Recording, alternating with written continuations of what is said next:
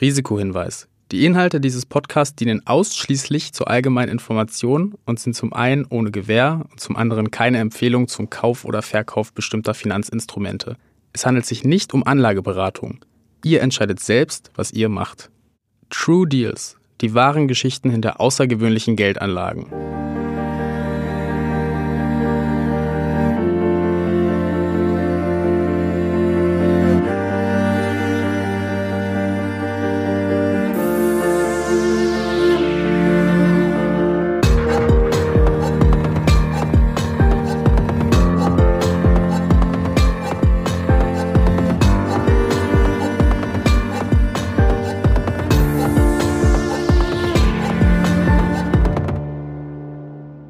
Was an outsized influence in financial markets, but almost nobody had ever heard his name, and nobody had ever heard the name of his firm, Archegos Capital Management. Think of Archegos as a burning building and its bank lenders as the people trapped inside. The moment one of those people, one of those banks, makes a break for the exit, all hell breaks loose. We have some breaking news. Former Archegos Capital Management owner Bill Wang has been arrested this morning by federal agents. Starting in 2013, Bill used $200 million from a previous venture and turned it into 20 billion. And then, in just two short days, it was gone. No individual has lost so much money so quickly. According to Bloomberg, Bill lost $20 billion in two days. And Bloomberg described the situation as one of the most remarkable failures in modern history.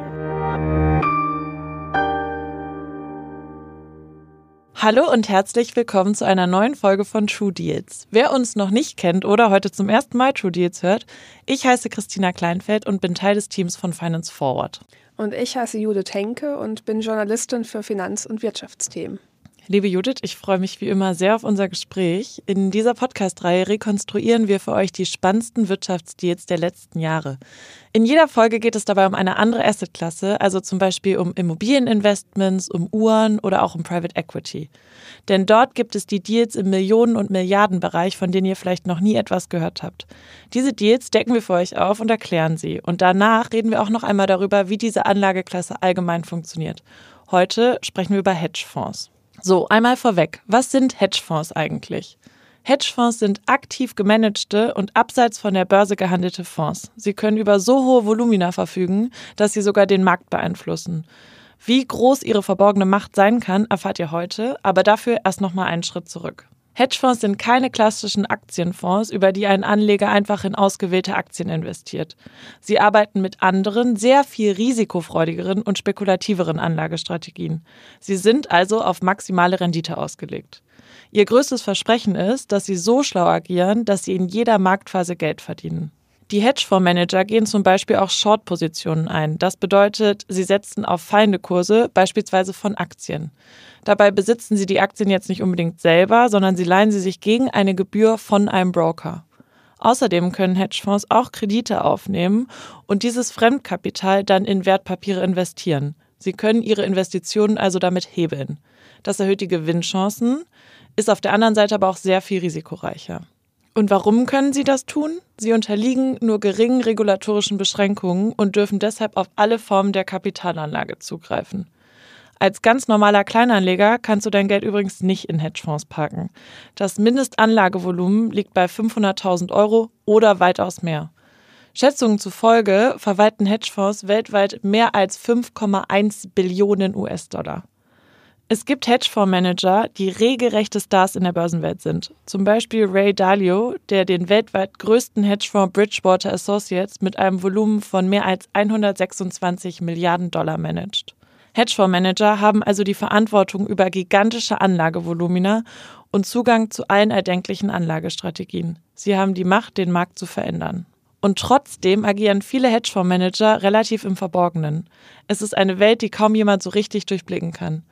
Das zeigt auch der Fall, den wir heute besprechen, denn da geht es um einen Trader, den niemand so wirklich kannte, der aber mit seinen risikoreichen Deals beinahe eine zweite Finanzkrise ausgelöst hat. Judith, ich glaube, wir sollten mit der Story starten. Ja, gerne. Und falls ihr euch fragt, wie dieser ominöse Trader heißt, er heißt Bill Wang und Bloomberg schrieb in einem Artikel den, wie ich finde, sehr treffenden Satz. Bill Wang ist der größte Trader, von dem ihr noch nie gehört habt. Wieso hat denn Bloomberg dann überhaupt über ihn berichtet? Naja, also er hatte einige Hochrisikodeals ähm, ja, gewagt und die haben mehreren sehr bekannten Investmentbanken riesige Verluste eingebracht. Und jahrelang fiel wirklich niemandem auf, wie riskant seine Handelsstrategie wirklich war. Dabei hatte er die Verantwortung über ein riesiges Vermögen für sein Family Office Archigos. Archigos habe ich noch nie gehört. Damit warst du sehr lange nicht alleine. Also Wang gründete Archigos als Family Office 2013 und verwaltete als Fondsmanager nicht die Gelder fremder Investoren, sondern sein eigenes Vermögen und das von Freunden und Kollegen, also die Definition von Family Office. Und genau das ist einer der Gründe, warum lange nicht bemerkt wurde, mit welchem Volumen und wie riskant Archigos spekuliert hat. Denn ähm, das sieht man auch in der Anklageschrift gegen Wang, die mir vorliegt. Da wird das erklärt. Da Archigos nicht das Geld fremder Anleger verwaltete, wurde der Fonds auch nicht so stark reguliert wie ein typischer Hedgefonds. Es fand also keine richtige Überwachung durch die Börsenaufsicht statt. Und das, obwohl Wangs Fonds immerhin 10 Milliarden Dollar verwaltete. Und das ist ja durchaus mehr als bei einigen klassischen Hedgefonds. Eben. Wie ist er denn zu diesem ganzen Geld gekommen?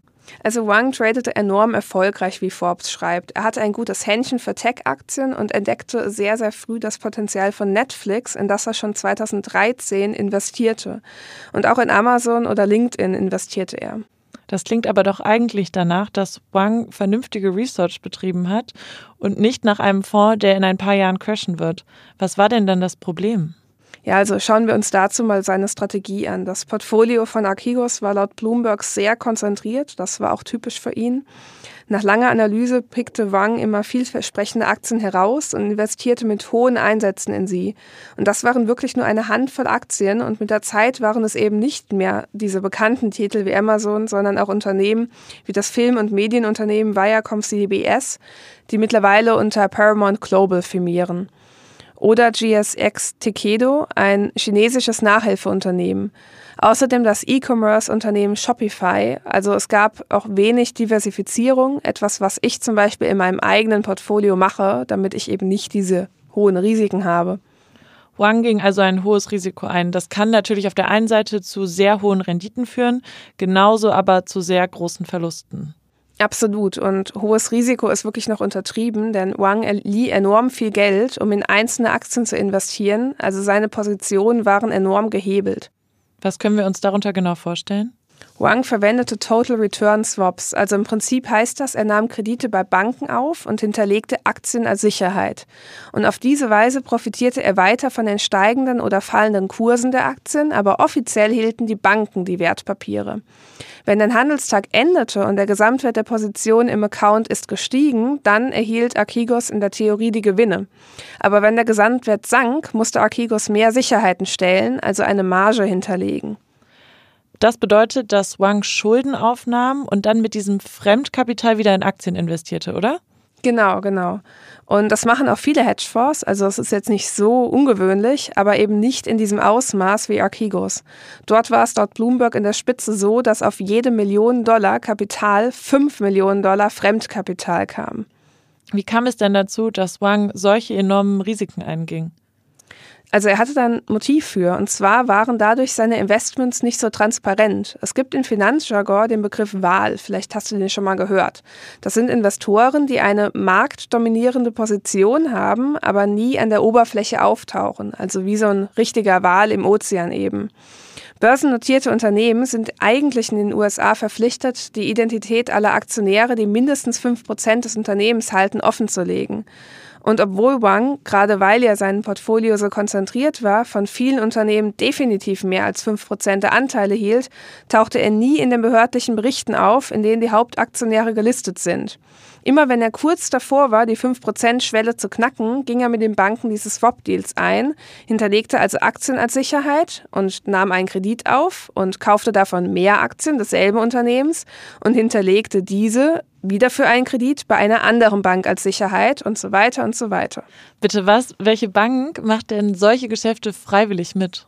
Hm, einige Banken leider. Es gibt diesen Spruch, Gier frisst Hirn. Wobei man fairerweise auch sagen muss, die Banken wissen ja nur jeweils über ihre eigenen Geschäfte mit Rung Bescheid.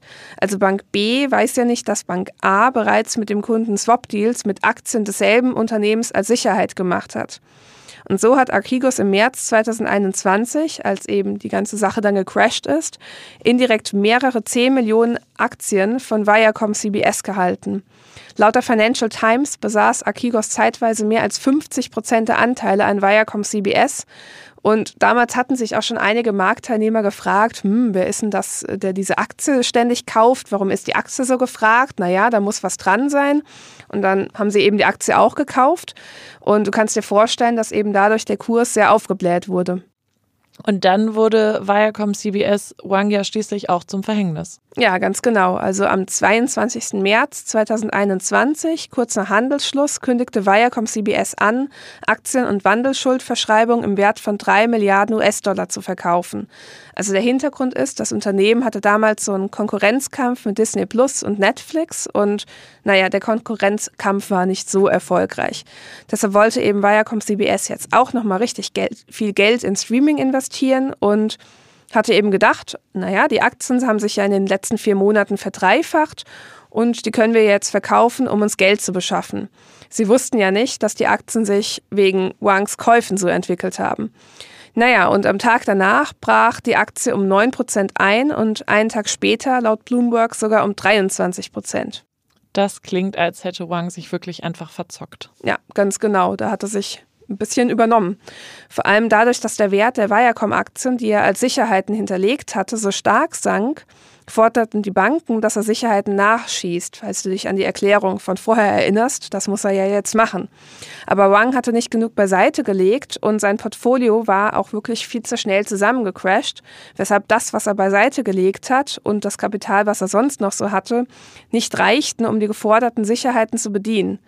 Und jetzt gab es eben für ihn und für die Banken, also für seine Kapitalgeber, nur noch eine Möglichkeit, nämlich zu warten, dass sich die Aktien wieder erholen.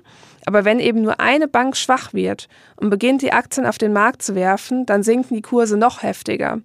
Und schließlich wurde eine Bank schwach, nämlich Morgan Stanley, und entschied sich dazu, alle Archegos Bestände an eine Gruppe von Hedgefonds zu verkaufen. Und dann zogen natürlich die anderen Banken nach und lösten auch die Aktienpakete aus den Deals mit Archegos auf und der Kurs krachte zusammen. Also die klassische Definition von einem Kartenhaus, was durch einen kleinen Windstoß dann anfängt zusammenzubrechen. Ja, absolut. Oder so eine Reihe von Dominosteinen, einer wird umgeschnipst und alle fallen hinten dran auch um. Und wenn man dann mal geschaut hat, wie die Lage nach dem ganzen Chaos dann aussah, dann sieht man, die Notverkäufe summierten sich Ende März 2021 laut Handelsblatt auf mehr als 20 Milliarden Dollar. Und während Morgan Stanley, die ja als erstes begonnen haben, diese Aktienpakete auf den Markt zu werfen, noch mit so ein paar Kratzern und einem blauen Auge davon kam, und ähm, auch die Sache für Goldman, für die Deutsche Bank und für Wells Fargo recht klimpflich ausging, gab es eben auch Banken, die schwere Schäden erlitten haben, zum Beispiel die Investmentbank Nomura sowie die UBS und vor allem die Credit Suisse. Also die Credit Suisse hat wirklich 5 Milliarden US-Dollar verloren. Ja, der Verlust hat der Schweizer Bank gemeinsam mit dem Greensill-Debakel, was ja auch noch hinzukam, wirklich das gesamte Halbjahr ruiniert was eigentlich in einer guten Marktlage sich hätte auch gut entwickeln müssen.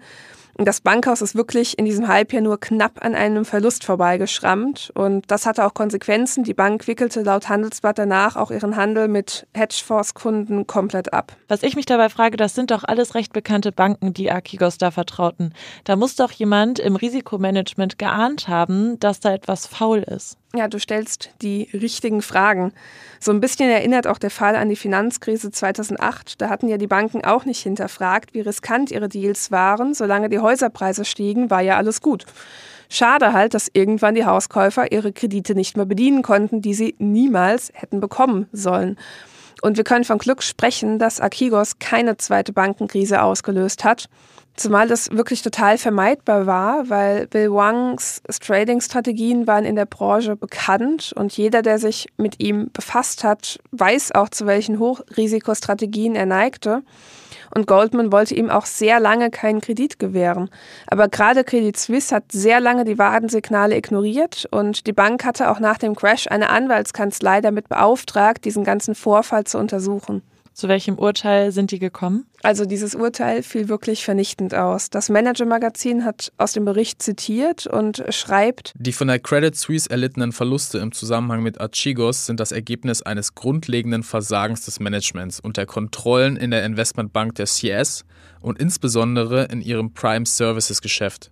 Das Geschäft war auf kurzfristige Gewinnmaximierung ausgerichtet und hat es versäumt, die Risikofreudigkeit von Archigos einzudämmen ja, sie sogar erst ermöglicht.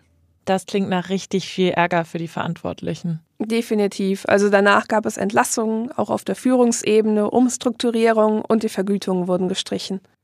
Und hatte diese Pleite dann für Bill Huang auch selbst Konsequenzen? Ja, auf jeden Fall. Also dem drohen vermutlich viele Jahre Gefängnis. Im April 2022 wurde er verhaftet und von der Bundesstaatsanwaltschaft wegen elf Straftaten verklagt. Ähm, der Vorwurf ist, dass er Archigos als Instrument zur Marktmanipulation genutzt hätte und sein Portfolio von 1,5 Milliarden auf 35 Milliarden Dollar aufgebläht hat. Und ich zitiere mal aus der Anklageschrift. Dort heißt es, Wang ließ die Marktteilnehmer glauben, dass die Preise dieser Aktien das Ergebnis natürlicher Kräfte von Angebot und Nachfrage seien während sie in Wahrheit das künstliche Produkt von Wangs manipulativem Handel und trügerischem Verhalten waren, das andere zum Handeln veranlasste. Damit ist dann sicher gemeint, dass er mit dem fremden Geld für die Öffentlichkeit absolut unerkennbar riesige Anteile an diesen Unternehmen besessen hat, deren Aktien dann naturgemäß natürlich gestiegen sind, weil die Nachfrage auf unerklärliche Weise hoch war, oder? Ähm, ja, genau. Also in der Anklageschrift wird er auch beschuldigt, gegenüber den Banken irreführende Angaben zu seinem Portfolio gemacht zu haben, damit sich diese Banken überhaupt auf Geschäfte mit ihm einlassen. Zum Beispiel soll er die Höhe von Einzelpositionen, die ja extrem konzentriert waren, verschleiert haben. Gegenüber der UBS soll er zum Beispiel behauptet haben, er könne sein Portfolio innerhalb eines Monats abwickeln. Dabei würde das eigentlich eher so 100 Tage dauern. Und er hat gegenüber der UBS behauptet, sein Portfolio bestehe aus leicht handelbaren Aktien wie Apple oder Google. Und was sagt der Beschuldigte selbst dann jetzt dazu? Naja, der wehrt sich natürlich gegen die Vorwürfe. Reuters zufolge beschwert er sich, dass die Börsenaufsicht etwas als gesetzeswidrig einstuft, das ja sehr lange als legitim und sogar marktüblich akzeptiert wurde. Naja, mal sehen, wer am Ende Recht behält. Also am 10. Oktober diesen Jahres ist auch der erste Verhandlungstermin. Da können wir uns ja schon mal drauf freuen. Da bin ich auch sehr gespannt. Ja, definitiv, ich auch. Zumal es nicht das erste Mal ist, dass Wang mit dem Gesetz in Konflikt gerät. Ach wirklich? Was hat er sich denn noch zu Schulden kommen lassen? Ja, tatsächlich wurde er schon mal von der SEC, also von der Börsenaufsicht, beschuldigt. Das war 2012 und damals ging es um Insiderhandel. Demnach soll er von Banken vertrauliche Infos über anstehende Aktienemissionen erhalten haben und die hat er dann genutzt, um Gewinne zu erzielen. Wang bekannte sich laut Handelsblatt auch schuldig und zahlte eine Strafe von 44 Millionen Dollar. 2012, da war Archigos ja noch gar nicht gegründet. Mit welchen Geldern hat er denn damals spekuliert? Also damals war er Manager des Tiger Asia Force. Was ist das jetzt für ein Fonds? Also die Frage beantwortet sich vielleicht am leichtesten, wenn wir mal kurz über den Werdegang von Bill Wang sprechen, der übrigens eigentlich gar nicht Bill heißt, sondern Sung Kuk. Ähm, ja, und ursprünglich kommt Wang aus Südkorea und zog Anfang der 80er in die USA. Dort lebte er bei seiner verwitweten Mutter und er selbst sagt laut Bloomberg, er käme aus recht armen Verhältnissen.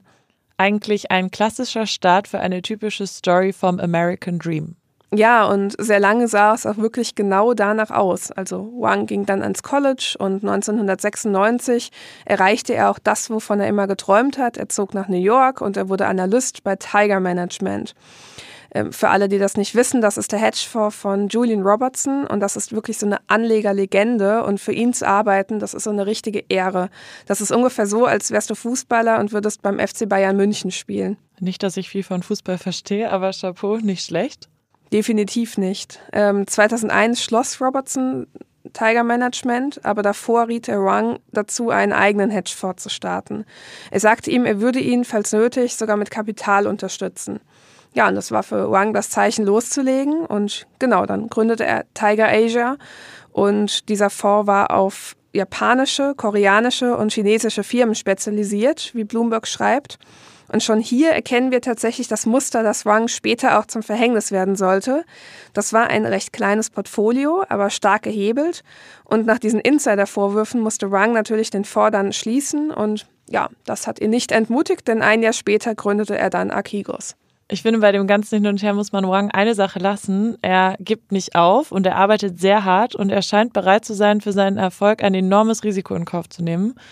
Was treibt so einen Menschen denn an? Also ich bin natürlich keine Psychologin, aber eine große Rolle scheint Rungs Glaube zu spielen. Er ist überzeugter Christ und das sieht man auch daran, dass er in der Vergangenheit großzügige Summen spendete für christliche Organisationen. Er hat sogar eine wohltätige Stiftung gegründet. Das ist die Grace and Mercy Foundation.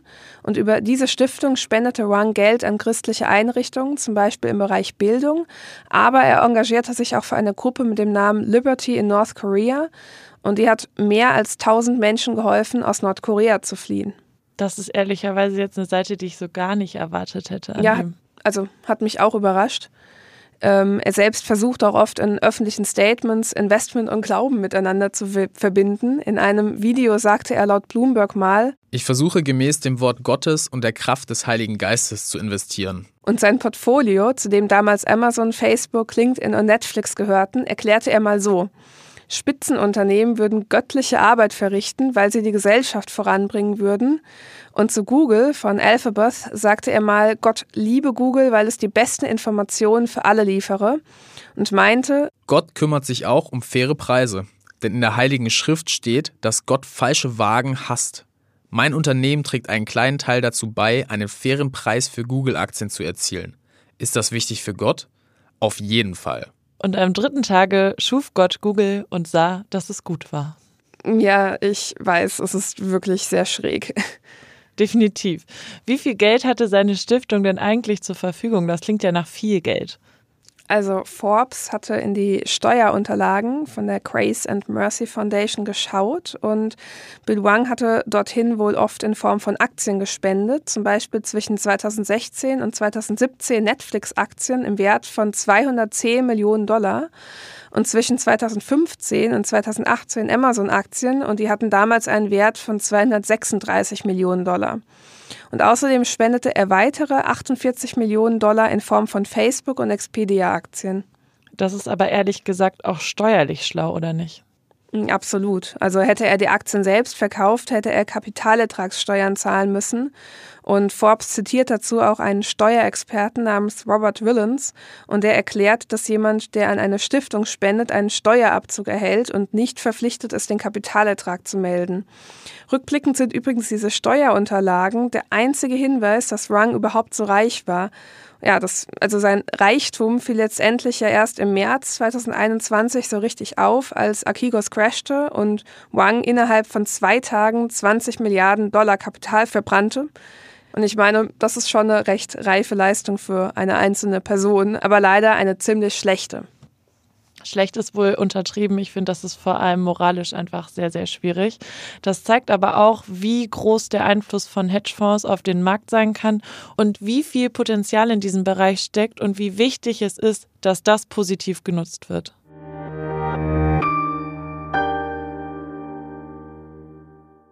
Ich spreche jetzt noch einmal mit Valentin Bohlender. Er ist einer der Gründer vom Family Office Finvia und verantwortet als Chief Product Officer die Entwicklung einer digitalen Plattform bei Finvia.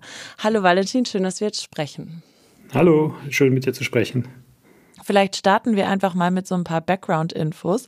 Kannst du uns noch mal erklären, wie so ein Hedgefonds eigentlich funktioniert, was da im Hintergrund abläuft, wie viele Angestellte in so einem Investmenthaus arbeiten? Was muss man da wissen? Sehr gerne. Bevor wir, glaube ich, auf die Details zu sprechen kommen, würde ich gerne einfach nochmal einordnen, was man unter einem Hedgefonds verstehen kann und sollte. Ähm, denn es gibt eigentlich nicht den einen Hedgefonds am Markt, sondern es gibt eine Vielzahl von Investmentstrategien, die die Hedgefonds verfolgen. Und ähm, ich erkläre Hedgefonds eigentlich immer so wie ein Werkzeugkasten. Ein Werkzeugkasten hat auch viele verschiedene Werkzeuge, die in verschiedenen Situationen eingesetzt werden. Und man muss eben verstehen, wofür das Werkzeug ähm, gut ist. Und genauso verhält sich das auch mit Hedgefonds. Es gibt eben, wie gesagt, viele verschiedene Hedgefonds-Strategien, die man verstehen muss und richtig einsetzen muss, ähm, um damit den Mehrwert für sich zu bekommen. Wichtig ist für mich auf jeden Fall zu betonen, dass der Fall Achego Capital ein äh, eher spektakulärer Einzelfall ist, den es immer mal wieder gibt und wo es in der Vergangenheit auch vergleichbare Fälle gab. Ähm, aber es existieren eben am Markt auch äh, eine Vielzahl von Hedgefondsmanagern, die ähm, lange, lange Jahre, teilweise Jahrzehnte sehr, einen sehr, sehr guten Job machen, ihre Risiken im Griff haben und den Investoren attraktive Rendite liefern. Und das ist, glaube ich, sehr, sehr wichtig, ähm, in dem Kontext im Kopf zu behalten oder im Hinterkopf zu behalten, ähm, dass ähm, abhängig von der gewählten Strategie man auch äh, sehr guten Erfolg mit Hedgefonds-Investments haben kann. Wer investiert denn eigentlich in einen Hedgefonds? Wer ist die klassische Hedgefonds-Investoren-Zielgruppe? Die klassische Zielgruppe oder die Investoren, die in Hedgefonds investieren, sind in der Regel sogenannte institutionelle Investoren oder auch sehr vermögende Privatanleger, ähm, die entsprechendes Kapital haben und auch die Erfahrung haben, um da rein zu investieren. Weil man muss eben bedenken, dass viele Hedgefondsmanager hohe Mindestanlagebeträge haben von mehreren Millionen, teilweise auch 10, 20 Millionen, ähm, weil die Manager eben auch sicherstellen wollen, dass die richtigen Investoren äh, bei ihnen investieren. Und typische institutionelle Investoren sind äh, eben Pensionsfonds, Stiftungen, Versicherungen oder Family Offices, die dann äh, entsprechend für ihre, an, für ihre Vermögen in die Hedgefonds investieren. Es gibt mittlerweile auch Angebote, die versuchen, Hedgefonds für kleinere Vermögen investierbar zu machen. Dort stimmt aber meistens äh, das Verhältnis von Qualität und Risiko nicht, sodass die Investitionen aus meiner Sicht nicht sehr attraktiv sind. Aus welchen Gründen investieren Investoren denn eigentlich in Hedgefonds?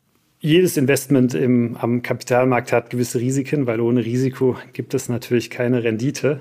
Ähm, und man möchte ähm, natürlich äh, durch die Anlage seines Vermögens eine gewisse Verzinsung erwirtschaften.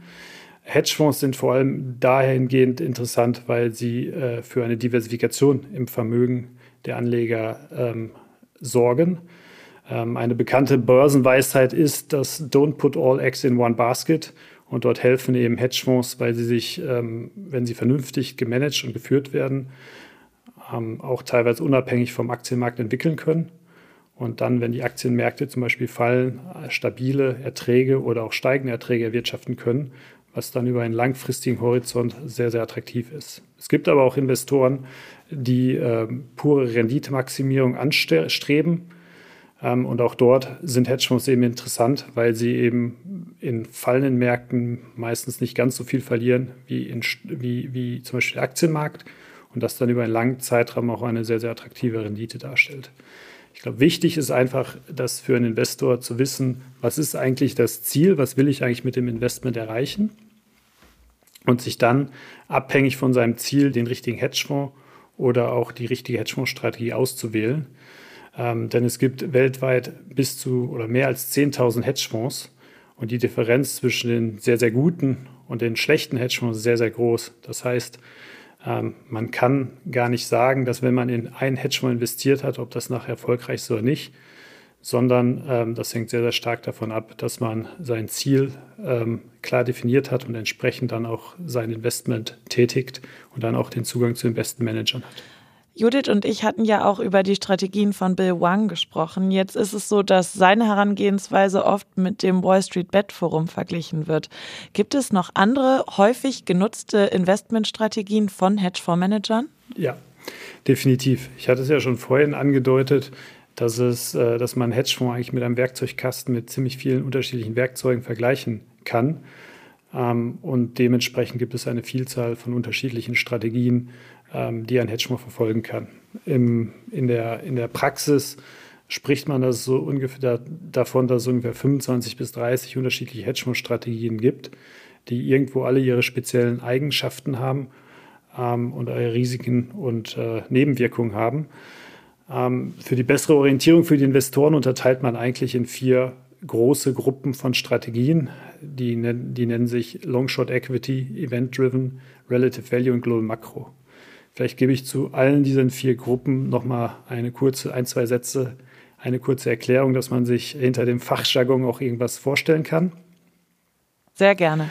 Ähm, Long, Short, Long, Short, Equity bedeutet eigentlich, dass der Manager ähm, ausschließlich in Aktien investiert, aber wie schon eben angesprochen, sowohl Long- als auch Short-Positionen eingehen kann, also von steigenden und fallenden Kursen profitieren kann. Ähm, er, die Manager machen eine eigene Analyse auf ähm, die Unternehmen und entscheiden dann entsprechend nach ihrem Ausblick auf oder nach, ihr, nach dem Ausblick auf das Unternehmen, ob sie eine Long- oder Short-Position eingehen wollen. Event-driven Strategien sind alle Strategien, ähm, bei denen die Hedgefonds bestimmte Unternehmensereignisse oder von bestimmten Unternehmensereignissen profitieren wollen. Und äh, diese Ereignisse sind zum Beispiel Fusionen, Übernahmen und Insolvenzen. Und wenn man dort ein Experte ist, dann kann man in diesen Situationen immer gewisse Muster erkennen von denen man dann profitieren kann, wenn man entsprechende Positionen dann eingeht und auch die Events ähm, eintreten, wie man sie äh, prognostiziert hat. Die dritte Kategorie, die ich genannt hatte, war Relative Value. Relative Value umfasst eigentlich alle Strategien, die äh, die Preisunterschiede zwischen Märkten oder Wertpapieren ausnutzen möchte. Ein Beispiel hatte ich ja eben schon angesprochen, ähm, das Beispiel zwischen Daimler und BMW wenn jemand in Daimler investiert und eine Short-Position in BMW einnimmt und darauf hofft, dass äh, eine Preisdifferenz zwischen den beiden Aktien sich wieder ausgleicht, dann nennt man das eigentlich ein Relative Value Trade, von dem man dann profitiert, unabhängig davon, wo der Aktienmarkt sich hinentwickelt. Und die letzte Strategie ist, das sind die Global Makro-Strategien. Hier analysieren die Manager eigentlich in volkswirtschaftliche Entwicklung und leiten davon Investitionsideen ab. Also ein aktuelles Beispiel wäre zum Beispiel, dass äh, im Jahre 2020 oder 2021 ein Manager steigende Inflationsraten oder höhere Inflationsraten prognostiziert hätte und sich dann dementsprechend gewisse Investitionen überlegt hätten, wie zum Beispiel auf steigende Zinsen zu setzen. Ähm, das wäre im letzten Jahr ein attraktiver Trade gewesen, der dann unter den ähm, im Fachjargon als Global Macro Trade definiert wird. Dann einmal die Zwischenfrage, hat das jemand so gemacht? Ja, es gibt ähm, relativ viele Global Macro Manager, die letztes Jahr, wo die Aktienmärkte doch stark eingebrochen sind, ähm, ähm, sehr, sehr positiv sich entwickelt haben, weil es eben einige klare Trends gab. Der Ölpreis ist angestiegen, davon konnte man profitieren, die Zinsen sind angestiegen.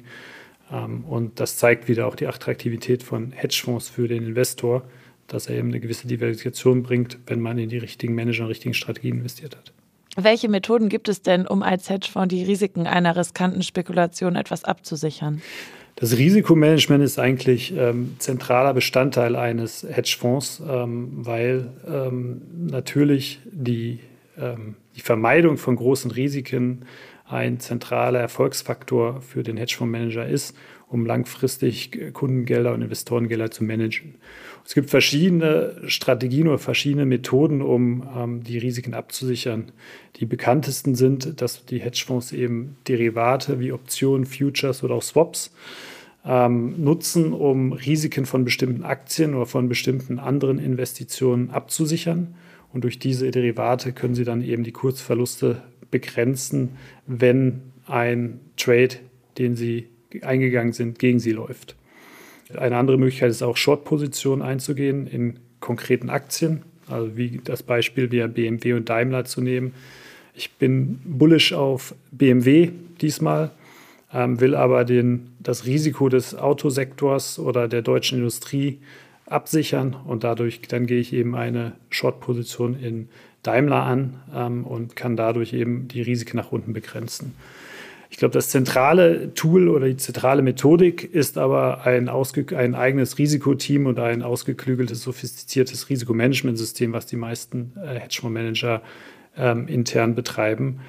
Und diese Systeme und diese Teams sind eben dafür verantwortlich, die Portfolio-Manager zu kontrollieren und eben bei Überschreitung von gewissen Risikolimits oder auch hohen Konzentrationen in bestimmten Aktien oder Positionen dann eben einzuschreiten und als Kontrollinstanz ähm, einzugreifen und somit äh, Risiken äh, von bestimmten Investitionen zu, zu minimieren.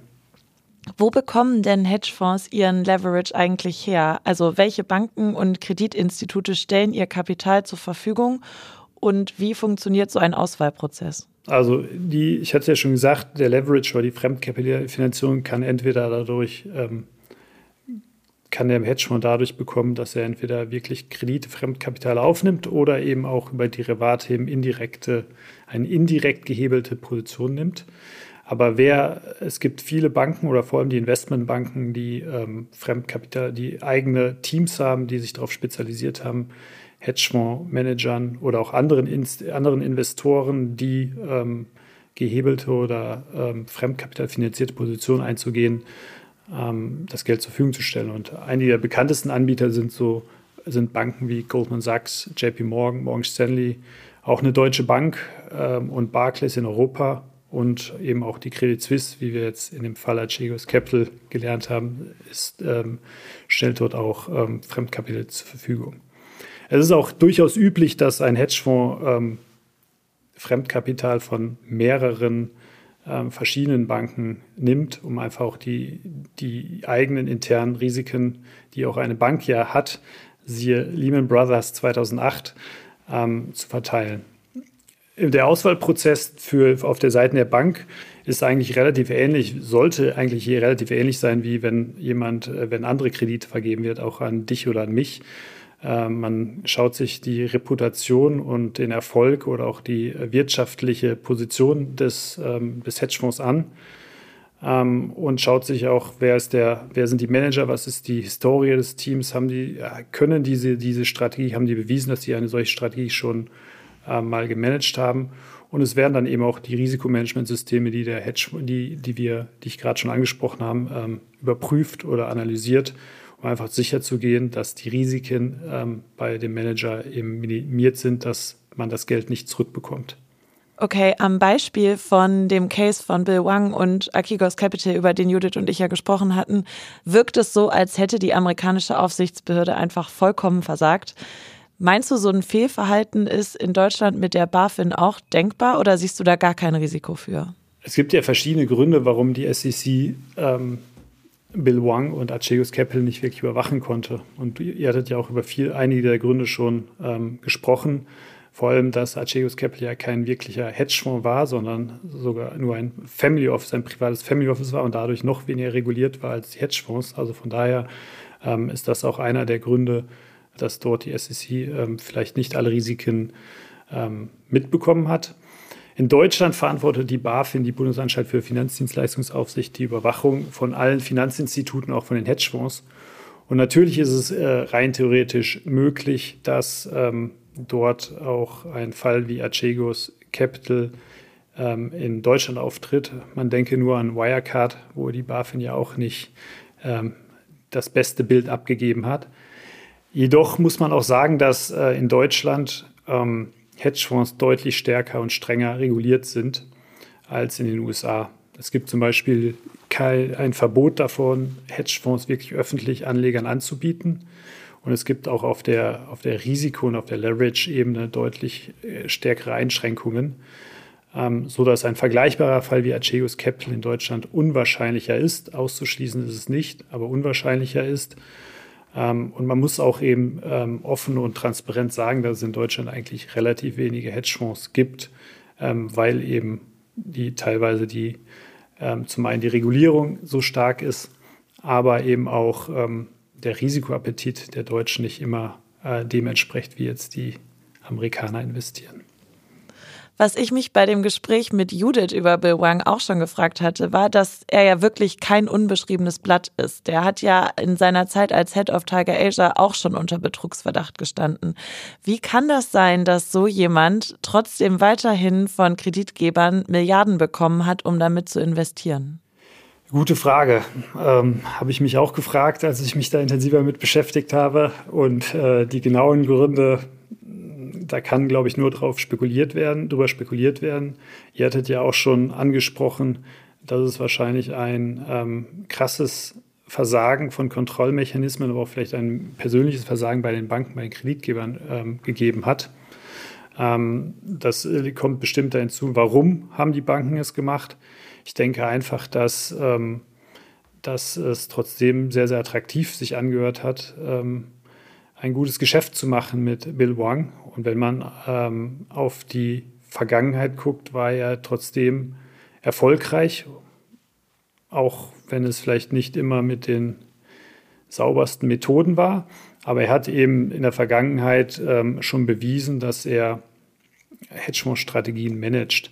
Von daher gehe ich davon aus, dass man, dass es ähm, eine Mischung aus äh, Fehlverhalten und Fehlern innerhalb der Banken, der Kreditgeber bei den Prozessen gab.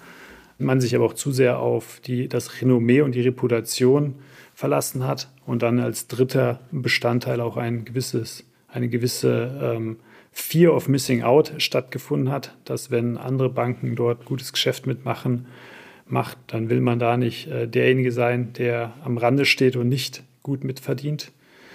Ähm, das sind so, glaube ich, die Gründe. Und wie gesagt, man muss immer auch im Hinterkopf behalten, dass ähm, Acheus Capital kein wirklicher Hedgefonds war, sondern eben ein privates Family Office war. Und ähm, dass man da eben, dass man da vielleicht auch noch anders drauf geguckt hat.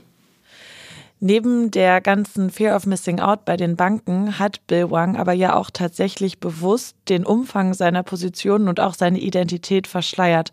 Wie genau funktionieren denn eigentlich Swaps? Das ist natürlich jetzt die hohe Kunst der Finanzmarkt-Alchemie und ich finde, dass Judith in eurem Gespräch schon eine sehr, sehr gute Erklärung abgegeben hat, was ein Swap ist. Und ähm, Acheus Capital hat sogenannte Total Return Swaps genutzt. Total Return Swaps dienen dazu, um gewisse Zahlungsflüsse aus einer Position zwischen zwei ähm, Vertragspartnern auszutauschen, daher auch der Begriff Swap. Ähm, Archego Capital hat einen gewissen Zinssatz oder eine gewisse Gebühr an die Banken gezahlt dafür, dass ähm, sie eher im, im, im, als Gegenwert quasi die äh, Entwicklung der bestimmten Aktien dann von der Bank bezahlt bekommt. Die Banken versuchen das intern, dieses Risiko dann auch mit gewissen Positionen abzuhatchen, damit sie da nicht im Risiko sind, also sich auch selber abzusichern. Aber ich denke, Judith und du habt das schon sehr, sehr gut zusammengefasst, dass Bill Wang vor allem Swaps da deswegen genutzt hat, um zum einen einen gewissen Hebel zu bekommen, also mehr Bang for the Buck zu bekommen und aber auch um zu vermeiden, dass es offensichtlich ist, dass er sehr, sehr große Positionen in ähm, bestimmten Aktien nimmt, weil das immer der Fall ist, wenn das öffentlich wird, können andere Hedgefondsmanager oder auch andere Investoren ähm, gewisse Positionen einnehmen, die ihm schaden könnten oder diese Position ähm, oder Gegenposition einnehmen können. Und dann ist es so ein bisschen wie ähm, der Kampf auf dem Schulhof. Ähm, der Stärkere gewinnt dann. Und dadurch hat, ähm, gehe ich von aus, Bill Wang versucht, seine großen Positionen in Viacom oder ähnlichen Aktien eben zu verheimlichen. Und letzte Frage, was ist denn eigentlich ein Margin Call? Ähm, also ein Margin Call tritt immer im Zusammenhang mit äh, sogenannten Derivaten oder gehebelten ähm, Produkten auf, weil wie ein solches Derivat oder ein gehebeltes Produkt funktioniert, ist eben, dass ähm, der Investor nur die, den, den Wert nur durch teilweise nur durch Eigenkapital finanziert und über, durch die andere, den anderen Teil eben durch indirekte oder direkte Fremdkapital finanziert. Ähm, es ist immer vergleichbar so ein bisschen mit, mit einer Hypothek beim Hauskauf. Da gibt man ja auch nicht, wenn man ein Haus kauft, direkt ähm, 100% Eigenkapital, ähm, um das Haus zu kaufen, sondern nimmt sich da eben auch eine Fremdkapitalfinanzierung. Die Fremdkapitalfinanzierung nennt man dann eben die Margin, die der Investor aufnimmt. Der Margin Call tritt auf, wenn, ähm, und man kann sich das bildlich vorstellen wie so ein Call, dass die Bank eben anruft und sagt, ähm, Achtung, die Position oder deine Sicherheiten, die du bei uns hinterlegt hast, sind nicht mehr aus unserer Sicht ausreichend, ähm, um die Position abzusichern. Bitte hinterleg mehr Geld oder mehr Sicherheiten, indem man Wertpapiere einbringt oder auch mehr Geld hinterlegt.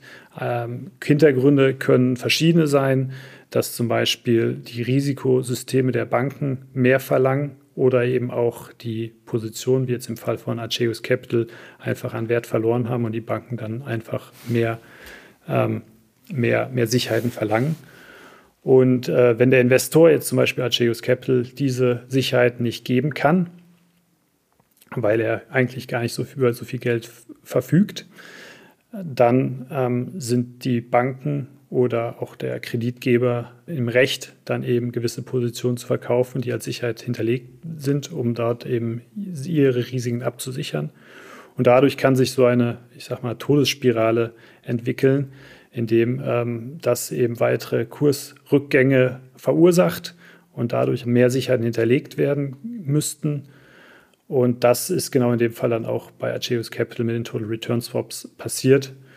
Ähm, und dadurch sind dann im letzten Fall, im, letztendlich ist Acheo Capital pleite gegangen, aber auch die Banken haben Milliarden Verluste erlitten. Also kann ein Margin Call oft der Anfang vom Ende sein? In Extremfällen ja. In, also solche Positionen, ich glaube, davon gibt es äh, Hunderte, Tausende jeden, jeden Tag im, im, im, im Markt. Ähm, also von daher in Extremfällen wird es bei Acheo Capital ja, aber ähm, eigentlich ist es ein eingespieltes spieltes Instrument oder eine eingespielte, ähm, ab, äh, ein eingespielter Marktmechanismus, der normalerweise funktioniert. Aber in Extremfällen sind die Risiken dann so groß, dass eben ähm, dadurch äh, Firmen pleite gehen, große Verluste entstehen oder wie auch 2008 man an, den, an der Bankkrise, Finanzkrise gesehen hat, eben auch große Krisen ähm, entstehen. Also ich glaube, wichtig ist einfach insgesamt jetzt in diesem Kontext zu verstehen, was ich am Anfang auch schon gesagt habe, dass jetzt Achego so ein sehr, sehr extremer, auch spektakulärer Einzelfall ist. Den gibt es, den gibt, wird es immer wieder geben, weil schwarze Schafe gibt es überall, aber viele Themen, die wir heute besprochen haben, eigentlich normale Marktmechanismen oder Mechanismen am Markt sind, ähm, die funktionieren. Ähm, aber wie gesagt, schwarze Schafe gibt es immer und äh, wer versucht, äh, das System zu sehr auszureizen, der fällt dann manchmal auch auf die Nase. Ja, definitiv. Ich fand auch eigentlich, dass das sehr viel mehr nach Hollywood-Blockbuster klang und ich habe mich gefragt, wieso da noch kein Film drüber gedreht worden ist. Vielen Dank, Valentin. Danke, dass du dir die Zeit genommen hast und schön, dass du dabei warst. Ciao. Vielen Dank, es hat Spaß gemacht.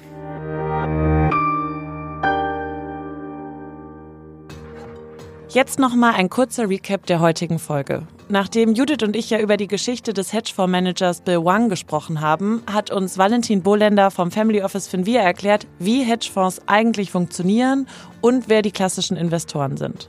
Am besten sind Hedgefonds mit einem Werkzeugkasten vergleichbar. Es gibt viele verschiedene Tools und Strategien, mit denen die Manager das Geld der Investoren anlegen. Ziel? Immer schnell und dynamisch auf Marktbewegungen reagieren können. Dabei ist es tatsächlich dann oft so, dass diese Hedgefondsmanager selbst große Teile ihres eigenen Kapitals in den Fonds investieren, wie auch Bill Wang in der Geschichte, die Judith und ich besprochen haben. Hedgefonds sind deutlich breiter aufgestellt als reine Aktienfonds und investieren oft in mehrere Anlageklassen gleichzeitig. Dabei verfolgen sie wesentlich detailliertere Strategien, um besser auf Markteffizienzen eingehen zu können.